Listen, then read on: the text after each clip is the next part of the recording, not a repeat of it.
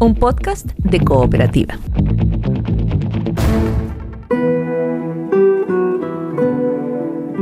Este es un podcast sobre historias que suceden delante y detrás de la pantalla, sobre las personas que hacen películas, las personas que las ven y las personas que las sueñan.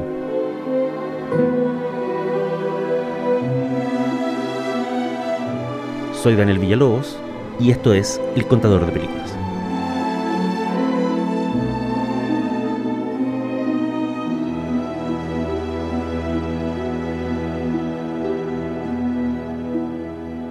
Soy Daniel Villalobos y la historia que vamos a contar hoy se llama Espineta, músico de cine.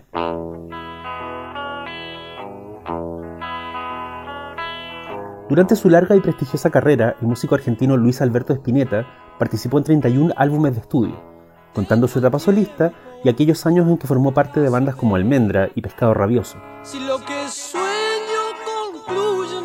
En diversas instancias, Spinetta dejó una huella fecunda en la historia de la música popular argentina.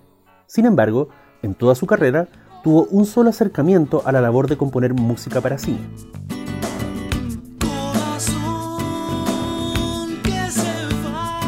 Por supuesto, tratándose de Spinetta, ese acercamiento está lejos de ser corriente y se acerca más al terreno de lo inclasificable. Estamos hablando de Fuego Gris, el disco que recogió las 17 canciones que escribió para la película del mismo nombre, dirigida por Pablo César en 1993. Spinetta venía de editar Peluson of Milk, un disco clave en su carrera donde venían canciones emblemáticas como La montaña y Seguir viviendo sin tu amor.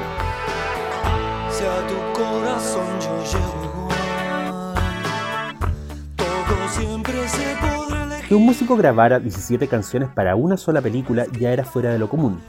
Incluso Prince, para su banda sonora de Batman en 1989, había grabado solo 9 temas. Después de todo, a menos que estuviéramos hablando de Scorsese, ¿cuántas canciones se pueden poner en una película de 90 minutos? Spinetta contestó esa pregunta respondiendo al desafío singular propuesto por el director de Fuego Gris. Se trataba de contar toda la historia a través de las canciones y sin incluir una sola línea de diálogo. Nos dio ideas en, el guion de la película y comenzamos a trabajar cada canción en dónde iba, porque no es que va una canción que cuenta lo que está pasando, ¿no? Marita va en la moto y la canción dice, y ella iba en la moto y estaba triste, porque eso, bueno, viste, que te la haga otro músico y que te la dirija otro. O sea, la idea es que la letra es una letra muy poética, muy fuerte, que la está, la, está escribiendo. Un texto introductorio antes del inicio da una pista de lo que se viene. Dice así. Estoy por comenzar un viaje interior. Me quedé sin palabras. La gente no habla. El suicidio de mi mejor amiga. La violencia de mi padre y la locura de mi madre. ¿Cuánto tiempo me llevará a atravesar el túnel del silencio?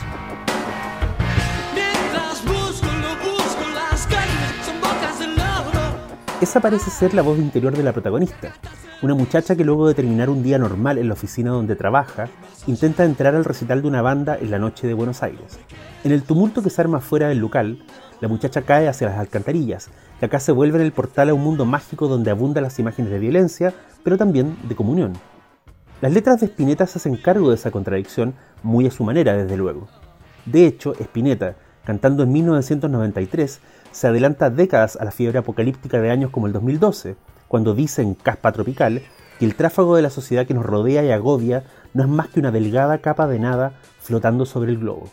Somos, dice, la caspa del planeta. Fuego Gris es una historia abstracta, fantasiosa, heredera de ecos del cine de gente como Terry Gilliam o David Lynch. Eso no significa que esté a la altura de tales nombres, pero es innegable que funciona o intenta funcionar en esas frecuencias.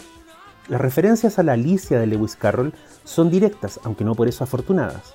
A tantos años de su estreno, lo que realmente funciona en la película Fuego Gris es lo mismo que funcionó en títulos como The Wall o Tommy. Es decir, la manera en que sus imágenes sirven no a un objetivo de narración, sino a hacer la puesta en escena alrededor de la banda sonora. Pero qué magnífica banda sonora es la que suena aquí. Hacia el final, cuando la aventura subterránea de la protagonista se ha disuelto en un paisaje volcánico de desiertos y cielos enormes, la ciudad ha quedado atrás y cualquier esfuerzo por hallarle sentido a la peripecia se ha agotado. Pero por encima de las imágenes, una espineta al tope de su talento nos canta Norte de Nada, una canción sobre la belleza de disolverse, de dejar atrás el drama y la angustia y entregarse.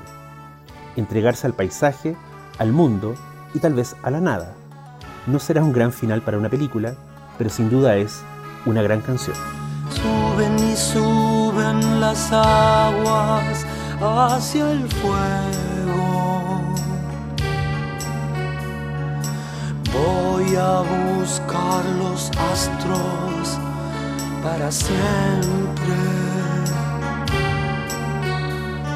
Las sombras esta vez se olvidarán. Yo soy Daniel Villalobos y esto fue El Contador de Películas, un podcast de cooperativa. Hasta la próxima. Se encontrará con vidas que han quedado. Las aguas esta vez no bajaron. Oh,